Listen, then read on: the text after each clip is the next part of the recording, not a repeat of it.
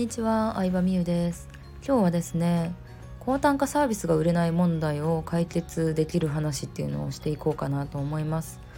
まあ、個人ビジネスで細く長く生き残っていくためには30万円50万円といった価値を感じて買っていただけるサービスを販売するというのが、まあ、黄金ルートになっています。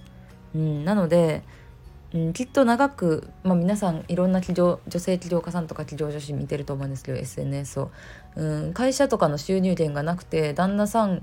の収入とかにも頼ってなくてガチでビジネスだけで生き残ってる人っていうのは絶対絶対に高額サービスっていうのを持ってるんですよね。うん、何年にも分かったって生き残ってる人は。でそれがそのフロントサービスお茶会などのフロントサービスがあって高額サービスっていう、えー、ルートができてる動線ができてる人はいいんですけどそういうのがなくてとにかく単発単発で商品を売り続けてる人っていうのは基本的にはいつか廃業してしまうというか廃業はないんですけど女性の場合それが分かりやすいのが旦那さんの収入で、えー、なんとか生きていってる人もいるという感じになります。うんまあ、あの会社で働いてる人はね別に副業でやってるので会社の収入だけで生きていけるので問題ないんですけどもし独立していくとなると高単価サービス高額サービスを作って、えー、販売していくというのが、まあ、もう絶対的なルールになっていますね。うんはい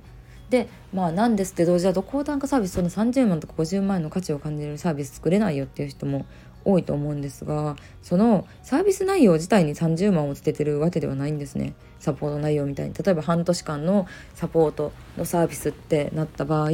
半年間サポートすること半年間コンサルを受けれることに対して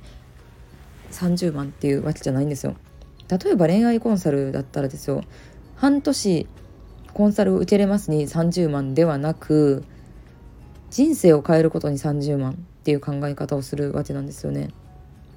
うん。まあ、どういうことかというと逆に、まあ、恋愛コンサルでなんかその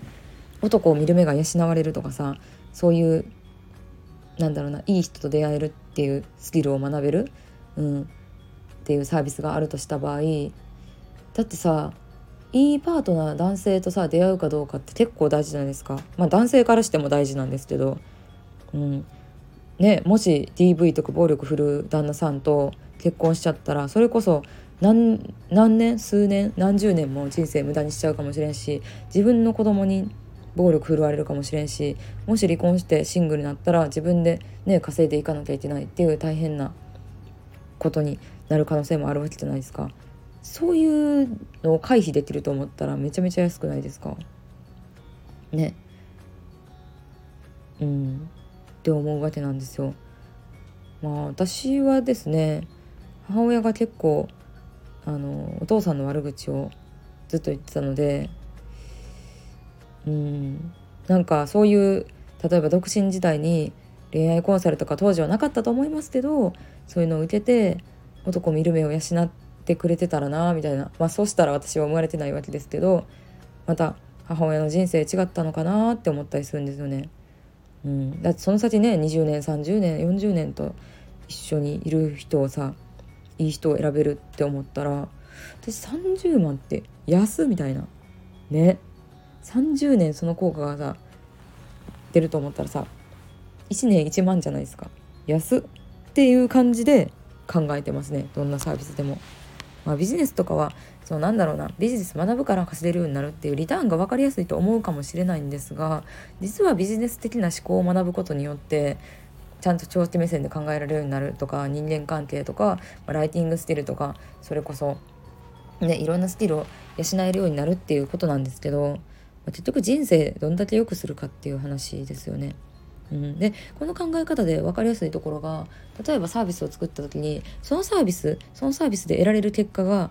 ない人生だったらどんな困ることがあるか。そのサービスを受けなかった要はどんな、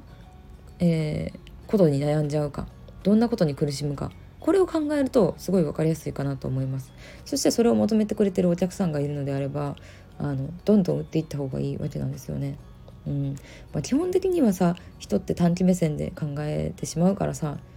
あのその時にお金がなくなるみたいな感じで考えてしまうんですけどそこじゃないよっていう教育を事前にしっかりしておくことがすごい大事なのかなと思います。はい、あとは自分自身が買ってよかったっていう経験があるかどうかとかもすごい大きいと思うのでその辺りは是非考えてもらえたらなと思います。ではでは。